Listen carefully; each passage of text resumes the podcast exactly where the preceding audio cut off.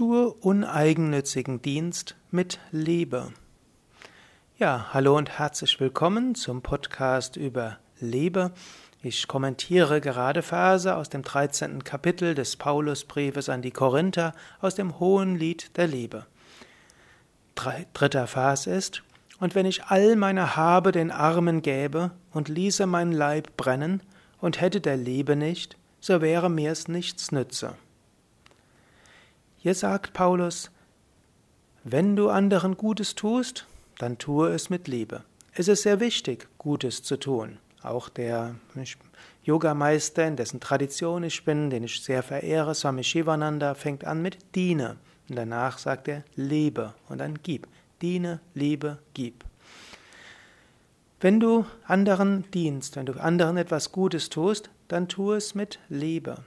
Das ist etwas, was du dir vornehmen kannst. Angenommen, du siehst irgendwo einen Bettler, dann gib ihm nicht einfach irgendetwas, so mit einem halbschlechten Gewissen, wo du denkst, eigentlich müsste ich mehr nehmen oder geben oder eigentlich soll ich ihm nichts geben, denn der wird's doch eh nur versaufen, sondern ja, gib ihm etwas, schaue ihm die Augen, nicke zu, lächle, vielleicht sprich ein Wort, lass Liebe sprechen, verbinde dich mit dem Herzen.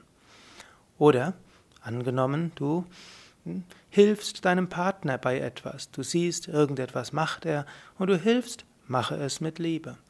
Angenommen, ihr habt eine Arbeitsteilung in eurer Beziehung. Du kochst montags, er kocht Dienstag und so weiter. Wenn du dann kochst, dann koche nicht mit dem Bewusstsein, ah, warum muss ich kochen, ausgerechnet jetzt, wo ich das und das zu tun habe, sondern koche so, dass du sagst, ja, möge es ihm schmecken, möge es ihr schmecken. Wenn du aufräumst, mache es mit Liebe. Wenn du bei der Arbeit bist und du übernimmst für deinen Chef einen Gefallen, auch das tue mit Liebe. Wenn du einen Kunden hast, auch dort versuche eine Herz-zu-Herz-Verbindung herzustellen.